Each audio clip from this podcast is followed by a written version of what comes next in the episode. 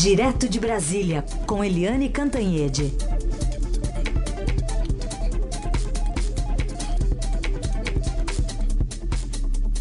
Oi, Eliane, bom dia.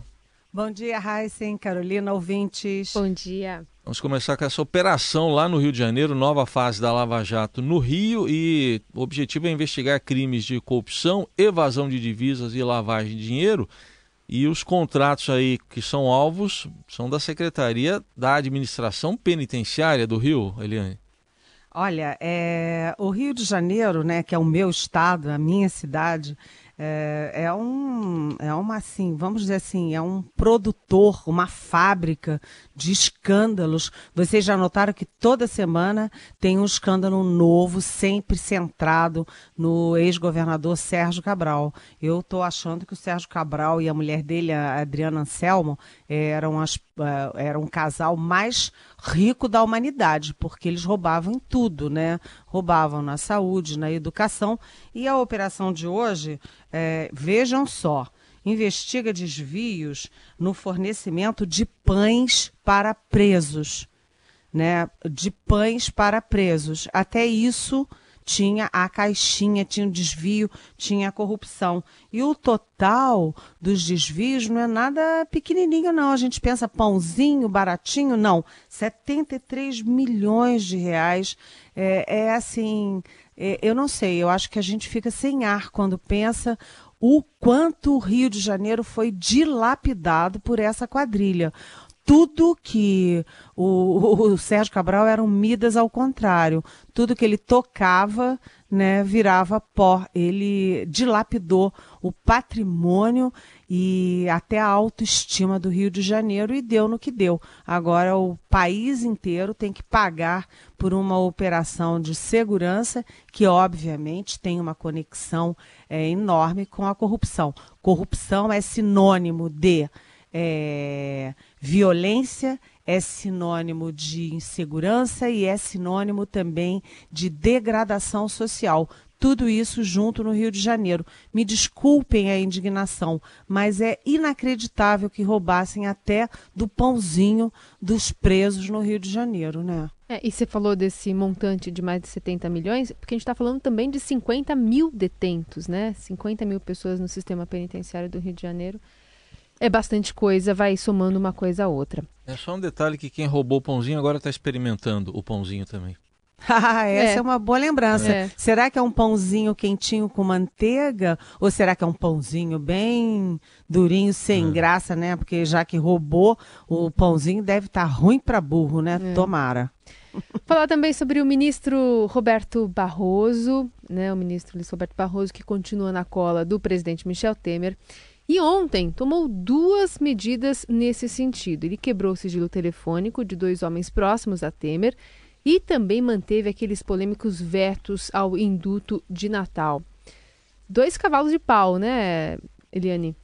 Pois é, sabe, Carolina, o ministro Luiz Roberto Barroso tem sido assim bastante duro contra o presidente Michel Temer e agora ele já tinha quebrado o sigilo fiscal do presidente Michel Temer. Até hoje não explicou para o presidente por que não, não divulgou a decisão, a íntegra da decisão dele. E ontem ele tomou duas decisões envolvendo gente próxima ao presidente Michel Temer, porque ele quebrou o sigilo telefônico do coronel João Batista Lima, aquele coronel que é o amigão do presidente Michel Temer e que é considerado uma espécie de operador uh, do presidente Temer.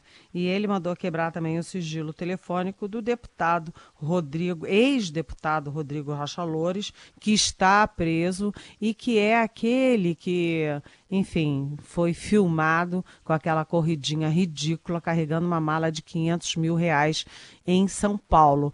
É, é, evidentemente, ao quebrar esses dois sigilos, o alvo não é só o Rodrigo Rocha Louros, nem só o Coronel Lima, mas sim o presidente, porque o Barroso é, julga que os dois levam ao Temer.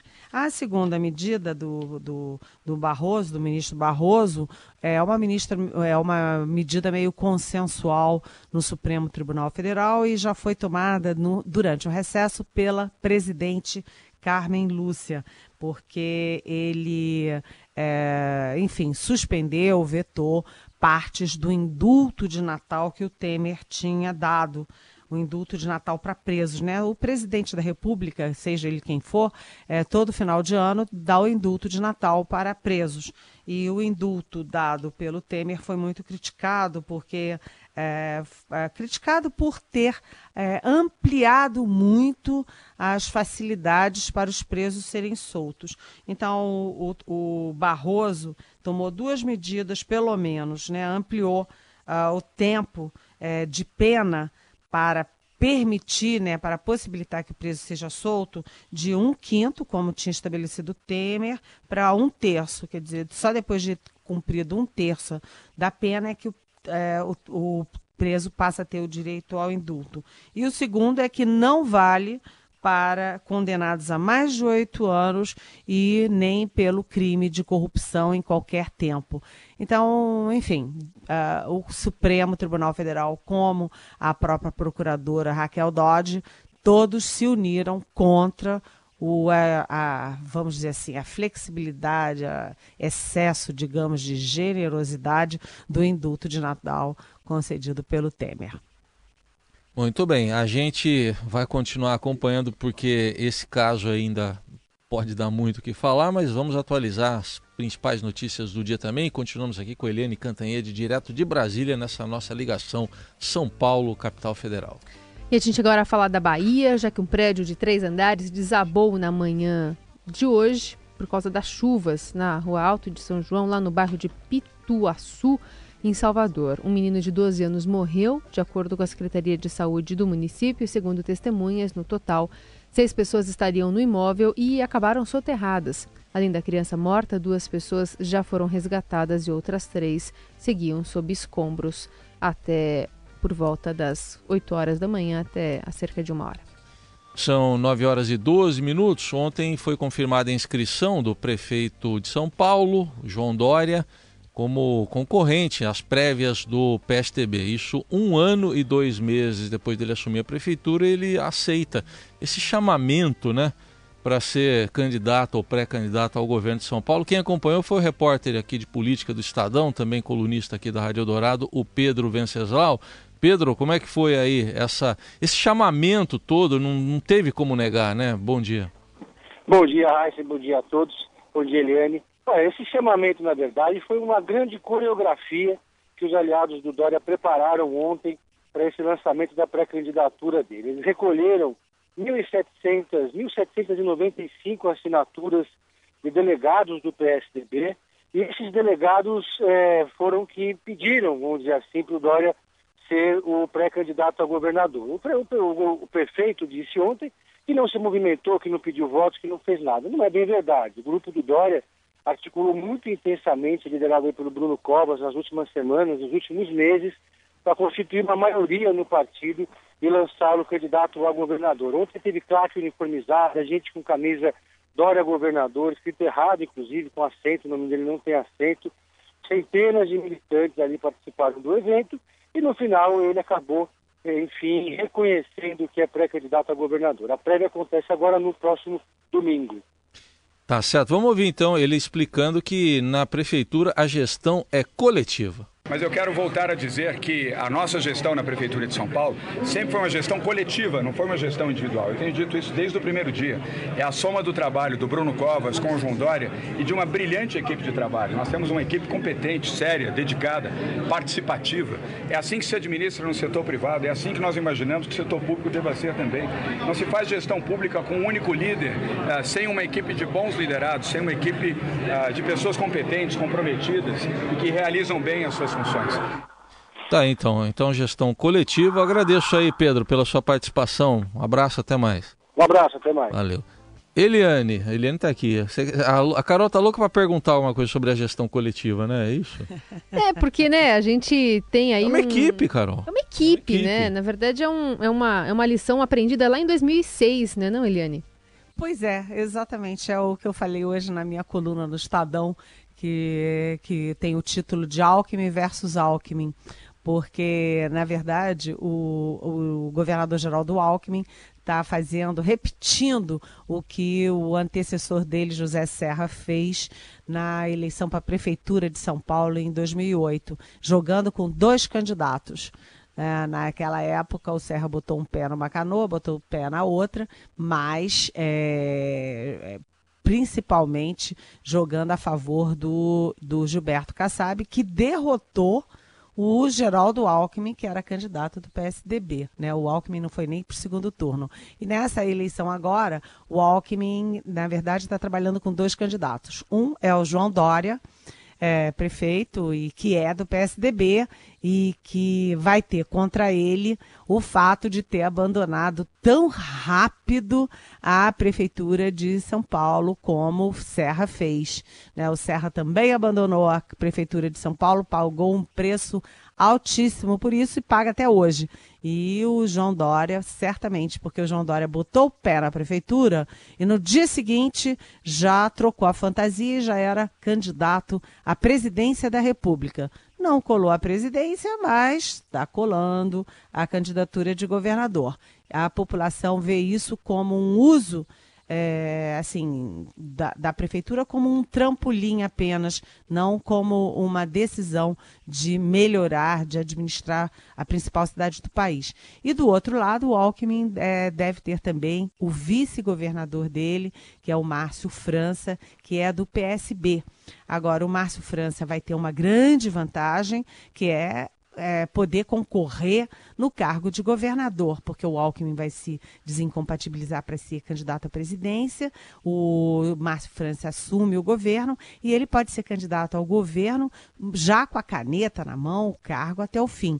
Mas ele tem uma desvantagem, é que ele prometeu uma mercadoria que ele não entregou ao Alckmin, que é o apoio do PSB Nacional à candidatura do Alckmin. O PSB Nacional é muito vinculado, muito dependente do, da seção de Pernambuco e o governador Paulo Câmara, do PSB, é, fez uma aliança com o ex-presidente Lula e está com o PT lá e está com o PT nacionalmente, seja quem for o candidato à presidência. Então, a eleição em São Paulo já pegando fogo e vai ser eletrizante, viu, gente?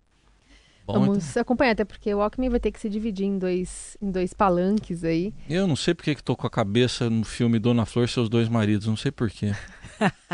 não, não é sei. isso aí. Mas chega uma hora que a Dona Flor escolhe um, né? É. A Dona Flor, nesse caso, vai escolher quem voar mais alto ou quem tiver mais votos. Seguindo então com o noticiário de hoje, a Polícia Federal deflagrou nesta terça-feira, com o Ministério Público Federal, a Controladoria Geral da União e a Receita, a Operação 14 Bis.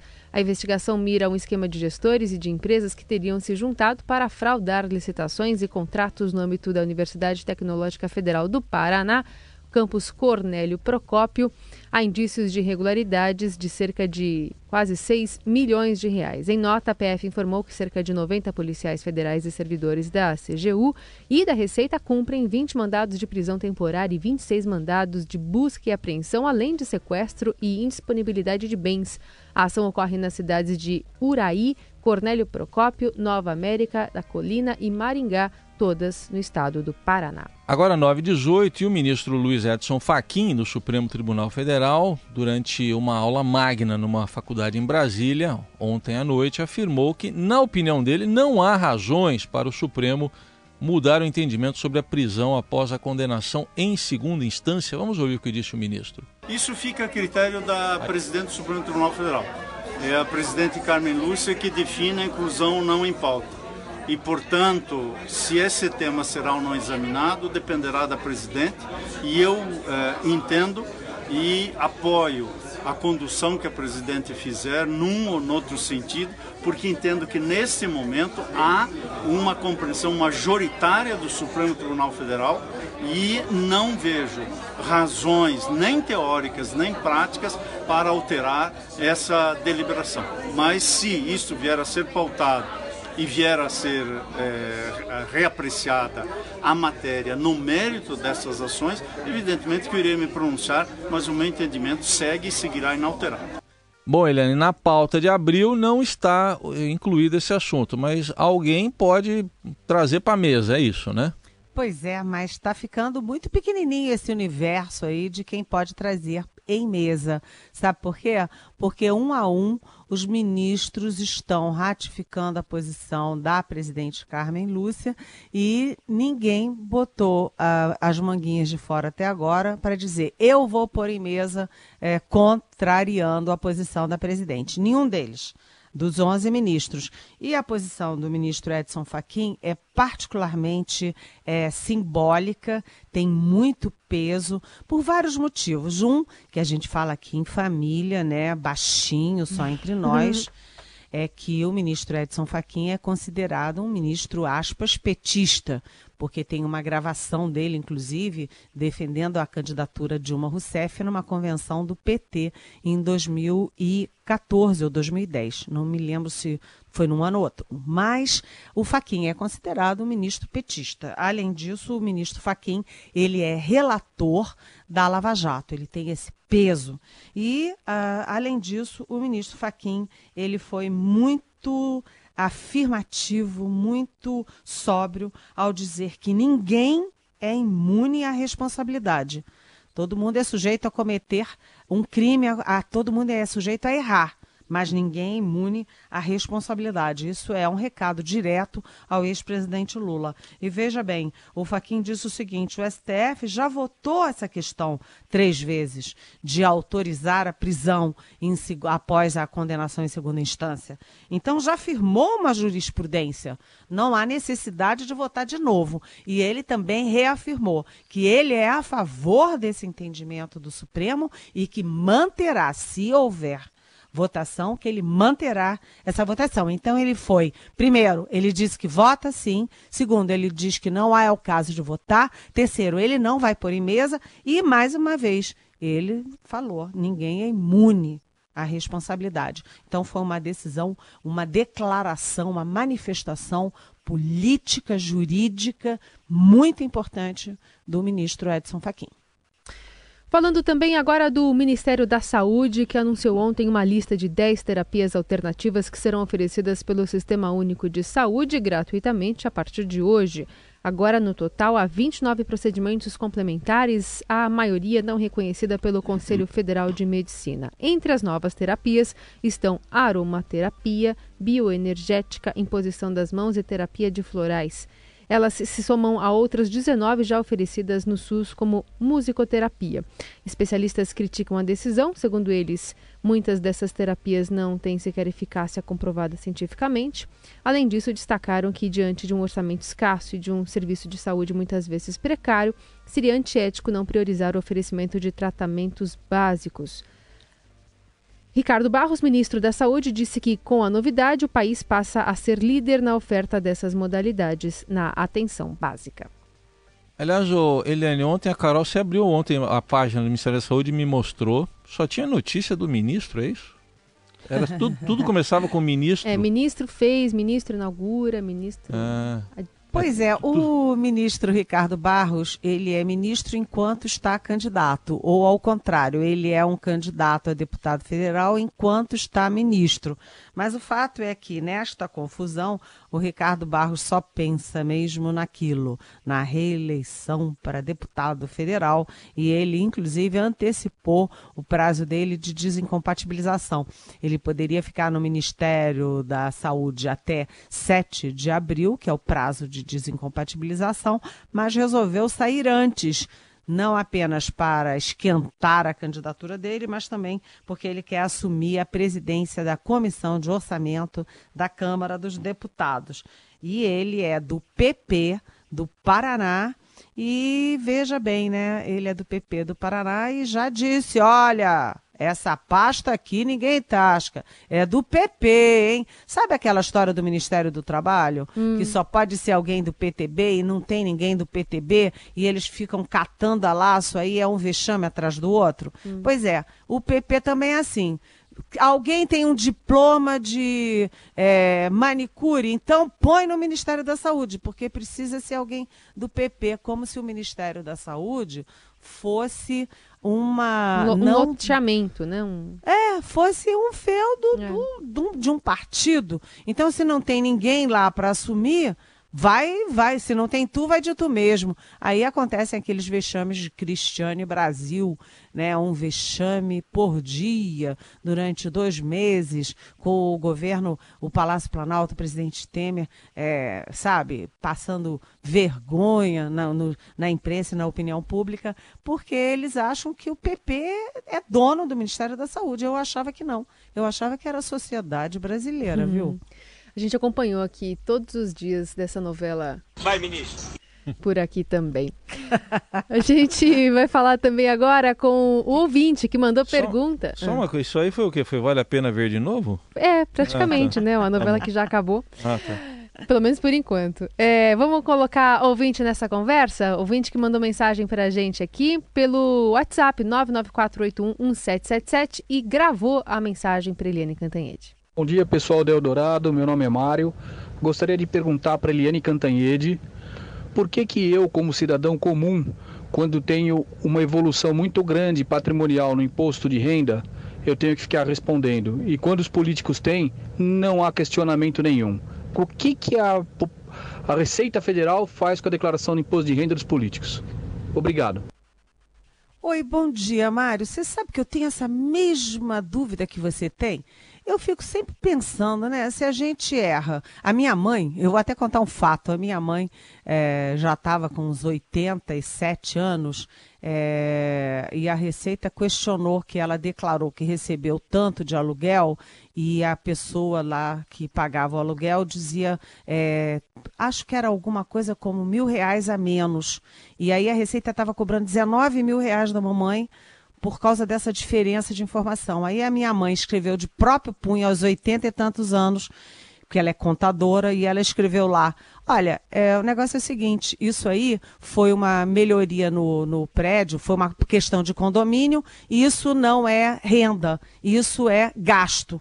E aí a Receita teve que, foi obrigado a, a, a, acabar com o processo contra minha mãe, que era assim. E aí eu venho hoje, a, o repórter é, Rubens Valente, do jornal Folha de São Paulo, publica a declaração de rendimento do senador Aécio Neves, que foi candidato do PSDB à presidência em 2014, e o patrimônio dele, em um ano, 2016, pulou de 2 milhões e pouco para 8 milhões porque ele vendeu umas ações de uma rádio para a própria irmã. Com detalhe que na, nas declarações anteriores, essas ações valiam 700 mil. E agora, na hora de vender para a irmã, passaram a valer 6 milhões e 600. Hum. Você sabe de uma coisa, Mário? eu acho que eu vou ter que jogar minhas maquininhas de calcular todas fora, apagar minha maquininha de calcular do telefone, porque eu não entendo nada de conta. Vou ter que chamar minha mãe, que é contadora, para entender isso, viu? Eu vou ensinar meus filhos isso também, porque irmão tem que ser irmão. Irmão tem que ser irmão. Isso. Tem que fazer negócio é, de irmão. irmão tem que ser irmão, é, né? Tem isso. que ser irmão. Vou ensinar os é. dois isso. Bom, vamos falar então de contas, mas que fizeram lá no Maranhão. O caminho do bem. A boa do dia. A boa do dia. O caminho do bem gente não sabe se é por livre, livre espontânea pressão, mas a Assembleia Legislativa do Maranhão aprovou o decreto legislativo que põe fim ao auxílio moradia concedido aos deputados estaduais maranhenses. A proposta havia sido publicada no último dia 22 no Diário Oficial da Casa e o decreto número 448 foi aprovado por unanimidade pelos deputados. O auxílio era de R$ 2.850 e o valor era destinado a despesas com moradia, em especial a parlamentares que tinham residência fora de São Luís. O contexto ajuda, né, a se ganhar votos também no ano de eleição, Eliane? Com certeza, né? Porque o auxílio moradia, eu acho que todo mundo nesse país já sabe é, o que, que significa auxílio moradia e todo mundo já entendeu que é uma grande maracutaia, né? É uma forma não de você pagar o seu imóvel, mas de você aumentar a sua renda driblando aí as leis, driblando as regras e driblando o povo brasileiro, que é quem paga essa conta. Então, foi uma medida que tem um caráter populista, eleitoral, mas vamos dizer o seguinte: é melhor fazer do que não fazer. Exato. Tem certas horas que eu prefiro que eles façam esse tipo de populismo do que não façam nada. É verdade, exatamente isso. Pelo menos terminamos com uma boa notícia essa edição do Jornal Eldorado. Obrigada, Eliane. Até Tchau. semana que vem, hein? Aliás, ou até, até, amanhã. amanhã. Quarta-feira. Olha eu aqui achando Carolina. que é sexta. Oh, meu Deus. Louca pra chegar sexta-feira. Louca pra chegar. É terça ainda, só isso. Mas tá tão bom conversar aqui todo dia. Pra que tá chegar sexta-feira? É verdade, é tá verdade. Bom. Então, até amanhã. Beijão, viu? até Tchau. amanhã.